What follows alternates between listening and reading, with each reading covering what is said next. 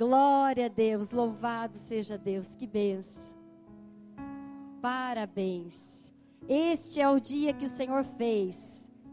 Por isso nos alegramos e regozijamos nele.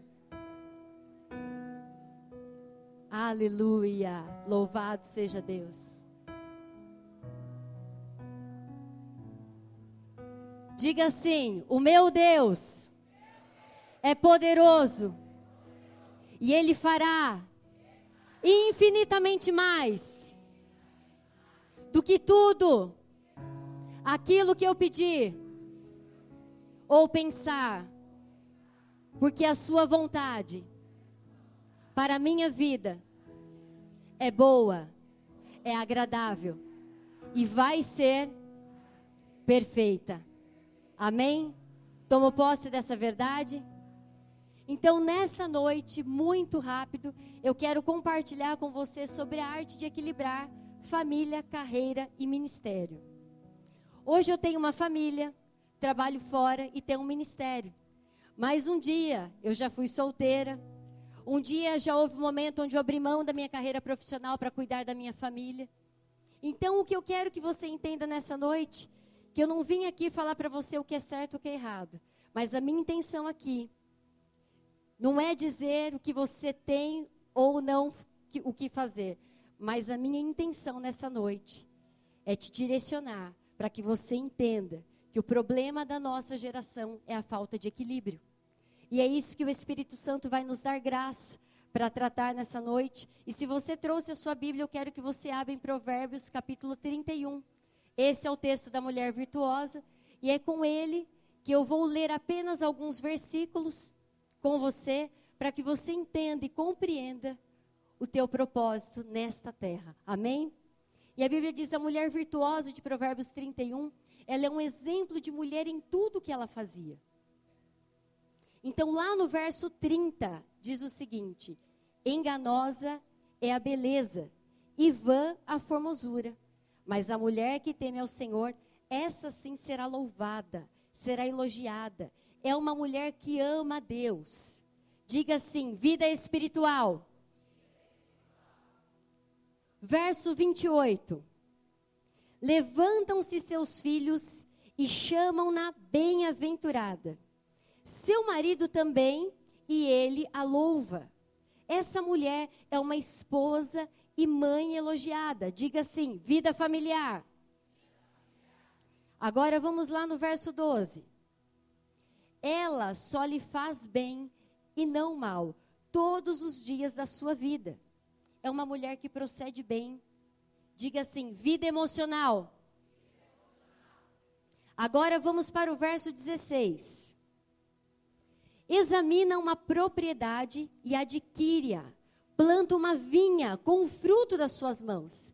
É uma mulher trabalhadora. Diga assim: vida ministerial. Vamos voltar de novo. Examina uma propriedade e adquire-a, planta uma vinha com o fruto das suas mãos. É uma mulher trabalhadora. Aqui está dizendo, volta a dizer, vida profissional, tá? Então fala, vida profissional. Agora sim, nós vamos ler o verso 8. Abre a tua boca a favor do mudo, pela causa de todos os que são designados à destruição. Verso 20 abre a sua mão ao pobre e estende as suas mãos ao necessitado. É uma mulher que serve aos outros. Então, agora, vida ministerial. Diga, vida ministerial. Queridas, cada geração de mulheres que viveu nessa terra teve o seu próprio desafio, teve as suas próprias batalhas. Na geração da minha mãe, ela lavava fralda. Na geração da minha avó, ela não tinha absorvente. Na geração da minha mãe, não tinha micro-ondas. Na geração da minha avó, era fogão a lenha. Então, cada uma das suas gerações tem as suas batalhas. Mas eu quero que você entenda que hoje nós vivemos uma geração de muitas facilidades. Nós vivemos uma geração muito prática, muito rápido.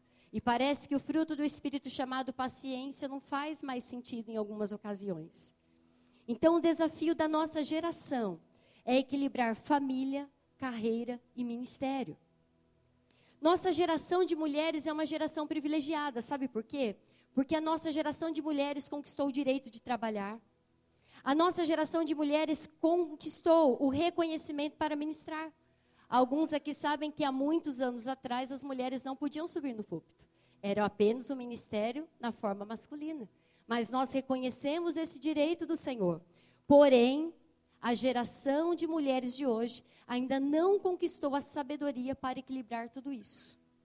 Então, o segredo é colocar a ordem na desordem. Amém? O segredo é organizar essas coisas em nosso coração. Então eu quero dar algumas bases para você nessa noite, alguns pilares, algumas chaves de como equilibrar tudo isso. Nós precisamos da ajuda do Espírito Santo para todas as coisas, mas você precisa entender princípios valiosos da palavra do Senhor. Então, o primeiro segredo aqui nessa noite que eu quero falar para você: Deus como base. Deus tem que ser o número um das nossas vidas. Precisamos começar de dentro para fora, do espiritual para as outras áreas. Você já entregou a sua vida ao Senhor Jesus?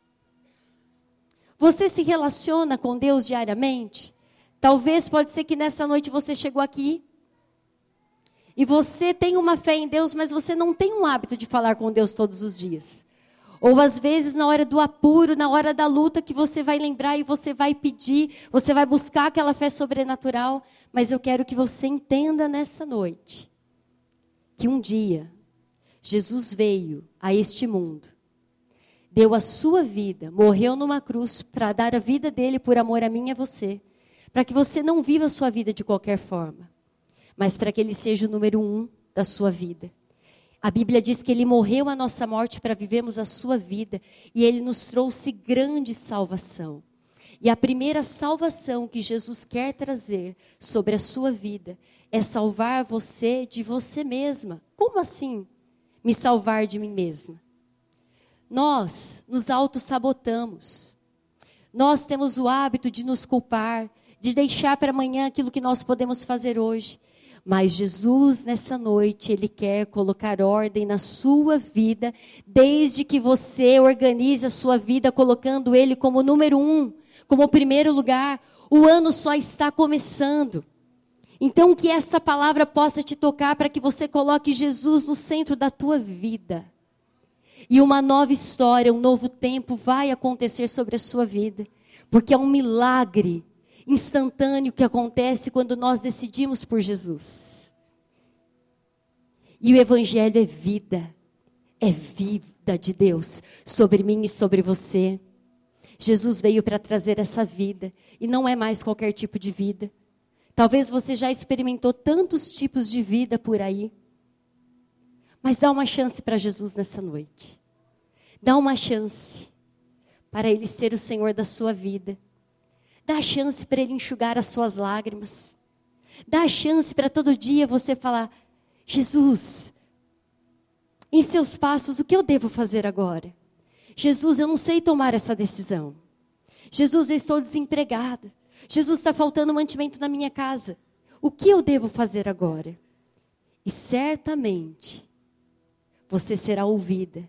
E o milagre a cada manhã vai acontecer. Porque novas são a cada manhã, onde as misericórdias do Senhor se renovam sobre as nossas vidas. Então, vida devocional nós precisamos ter. Uma vida diária com Jesus. Se eu estou lendo a Bíblia, começou o ano, temos um plano de leitura maravilhoso. Eu preciso decidir a minha vida para Jesus. Eu preciso ter um tempo diário para orar e adorar. Tão gostoso esse tempo à noite de celebrar ao Senhor, de adorar ao Rei. Mas Jesus quer viver isso com você todos os dias no teu secreto, lá na sua casa. Existe uma recompensa no lugar secreto. Mateus fala isso. Entra no teu quarto. E o teu pai, que te vê no secreto, no secreto ele vai te recompensar. Então, para aquelas que decidem ter uma vida devocional com Jesus, para aquelas que decidem ter uma vida com Jesus, essas mulheres são recompensadas, porque a nossa vida espiritual importa ao Senhor. Essa recompensa só vem no lugar secreto. Vá diariamente buscar essa recompensa. A Bíblia diz, como mandamento para as nossas vidas: Amarás o Senhor teu Deus de todo o teu de todo o teu coração, de toda a tua de toda a tua alma e de todo o teu pensamento. Mateus 22, 37 é uma entrega, é uma escolha, é uma decisão e é uma renúncia. Vida devocional é uma vida de disciplina. As pessoas disciplinadas, elas rendem mais o seu dia. As pessoas disciplinadas, elas conseguem mudar e percorrer a trajetória da sua escolha diária.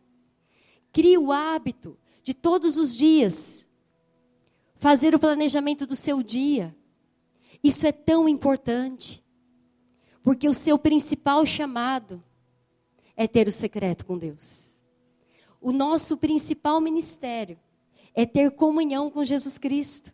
1 Coríntios 1,9 projeta para nós, e eu quero que você grife esse texto, que esse é o nosso principal chamado. Fiel é Deus, pelo qual fostes chamados à comunhão de seu Filho Jesus Cristo, nosso Senhor. Deus vem antes do ministério, o Rei vem antes do reino. Nós adoramos tanto ao Rei nessa noite que você tem que entender que essa postura tem que ser diária. O rei vem antes do reino. Isso tem que ficar cravado em você. Certa vez, Marta e Maria eram irmãs que amavam Jesus. Mas a Marta decidiu fazer as coisas, enquanto Maria entendeu que o chamado dela era amar, estar aos pés de Jesus para ouvir. Quando você para para ouvir a Deus, Deus também para para te dar discernimento e direção daquilo que você tem que fazer. Amém? Se envolva com o rei e depois com o reino. Diga assim: mais com o rei e depois com o reino. Amém? Deus vem antes do cônjuge. Deixará pai e mãe. Deus vem antes de filhos. Deus vem antes de mim mesma. Eu preciso entender que a cruz me alcançou. Aquele que vier após mim deve negar-se a si mesmo, tomar a sua cruz e me seguir. É isso que diz a palavra de Deus. Então Deus é em primeiro lugar. Deus é acima de tudo na minha vida. Se você não entender esse princípio, você não consegue viver as outras coisas porque as outras coisas se tornam embaraço nas nossas vidas. O seu cônjuge precisa entender que Deus é o número um da sua vida. Em casa nós sempre tivemos isso muito claro. Deus é o número um na minha vida. Deus vem acima das minhas filhas. E sabe por que nós temos que entender a ordem das coisas? Porque um dia tudo isso vai passar. E se você não tiver uma vida espiritual, alicerçada, firme na palavra de Deus, os seus sentimentos vão ficar vulneráveis, as suas emoções vão ficar abaladas. Então Deus, ele tem que ser a tua força, o teu escudo, o teu tudo.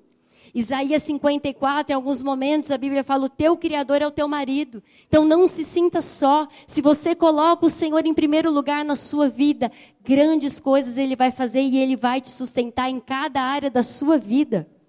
Amém? Em segundo lugar, a família como prioridade. Depois do nosso relacionamento com Deus, o relacionamento com a sua família é a coisa mais importante. Família é a célula principal. Família vem antes de ministério, você sabia disso? E a Bíblia, lá em 1 Timóteo, se você puder abrir no capítulo 3, verso 5, isso é muito sério e muito claro que a palavra de Deus diz. Porque se alguém não sabe governar a sua própria casa, terá cuidado da igreja de Deus? Aí anda mais um pouquinho, vai lá para o capítulo 5, verso 8. Mas, se alguém não tem cuidado dos seus, e principalmente dos da sua família, olha que forte, negou a fé e é pior que o infiel. O que, que adianta ter agenda para todo mundo, mas não ter tempo para os filhos? O que, que adianta consertar o casamento dos outros, mas não priorizar o seu casamento? Lembre-se, Deus é o número um na nossa vida. Mas depois é a família, que é a nossa célula principal. Deus nos deu a família para cuidarmos em amor. Isso jamais pode ser negociado. São valores e princípios inegociáveis. E dentro da família também tem uma ordem. Você sabia disso? Então, o primeiro lugar dentro da família é o cônjuge. Ah, mas eu achava que fossem os meus filhos. Não. É com aquele bonitão que você orou. É com ele que você jejuou. Ah, mas isso não faz parte da minha história. Aí é o seu parecer com Deus, você vai ter que orar mais, jejuar mais, mas ele vem em primeiro lugar. Segundo lugar, os filhos. Por que segundo lugar os filhos? Os filhos vão crescer.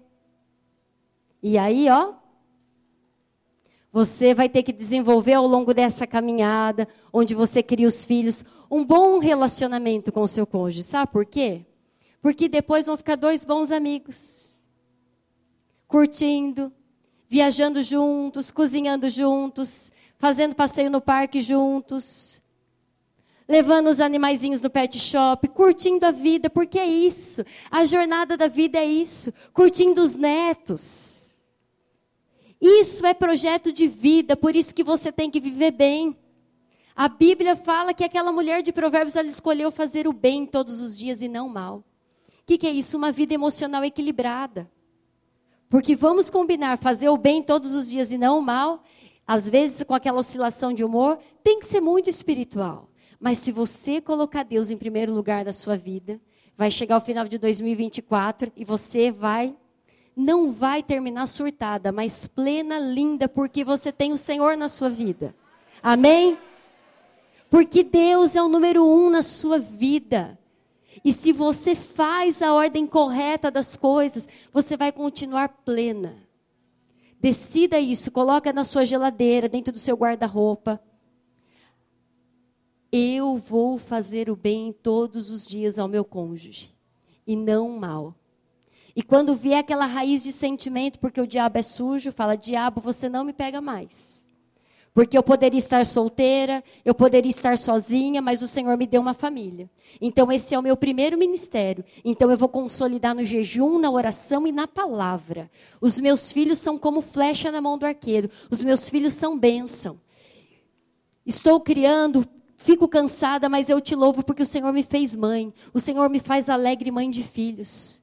Entenda que quando você nutre a sua família com amor, consequentemente, os seus filhos serão amorosos. Porque é de geração em geração. Então, que tudo aquilo que você plantar na sua família vai ser como um bumerangue. Lá na frente ele vai, mas depois ele vai voltar com dupla honra. Porque Deus, ele vê o fruto do seu penoso trabalho. Ele sabe o quão desafiador nos dias de hoje é você ter uma família e manter essa família. Mas Ele é o mesmo ontem, hoje e eternamente. E Ele fará nova todas as coisas sobre a sua casa. Porque Ele é a sua prioridade. E em terceiro lugar, ainda falando dentro da família também, aí vem os agregados, que é pai, sogro, irmãos, cunhados. Mas entenda, a sua família primeiro lugar é o seu cônjuge e os seus filhos. Diga, a minha família é o meu cônjuge e os meus filhos. Amém? Podemos fechar com isso? Glória a Deus, aleluia. Então, esse é o propósito. E em terceiro lugar, a carreira, o trabalho, o estudo. E eu gosto dessa definição que vocês já ouviram e hoje eu vou falar de novo. Você sabe o que é o trabalho? Trabalho é a desculpa que Deus usa para te sustentar na terra enquanto você faz a vontade dele. Glória a Deus. Diga assim: trabalho é a desculpa que Deus usa para te sustentar na terra enquanto você faz a vontade dele. Deus nunca vai te dar um trabalho que te deixará longe dele. Grave isso. Deus nunca vai te dar um trabalho que vai te deixar longe dele. Amém? Podem haver situações temporárias, mas Deus mudará isso. Às vezes você precisa parar de ser ativa por um tempo. Vou estudar, vou fazer uma faculdade, vou precisar nesses próximos seis meses fazer uma hora extra porque eu tenho planejamento financeiro. Ok, temporário. Mas jamais essa inversão de valores, porque Deus é o número um nas nossas vidas. E outra coisa muito importante na nossa carreira: ser um bom testemunho no trabalho é fundamental. É ser um bom testemunho que vai te abrir portas. Nós somos o bom perfume de Cristo para as boas obras, diz a palavra. Como que eu posso, sendo uma mulher de Deus, uma mulher cristã, que tem uma voz profética para aquele lugar, e trabalhar completamente mal-humorada? Como que eu, sendo uma mulher cristã, não fale comigo de manhã que eu não acordo? Querida, chega no rosto e fala alegria, alegria, alegria, alegria. Você começa alegria, alegria, alegria, alegria. No décimo alegria você vai estar rindo. Toma aquele banho e fala: Senhor, eu me visto nesta manhã de alegria. Eu me visto de felicidade. Eu me visto de um despertar. Que as pessoas possam ver o Senhor através do meu sorriso. Nos primeiros dias, se você tem o hábito de acordar muda, vai ser um desafio. Mas depois isso muda. Cada um é cada um, mas você tem que entender que você foi chamado para ser um bom testemunho. E as pessoas têm que olhar para você e saber que, olha, eu vou falar com ela e minha vida vai mudar.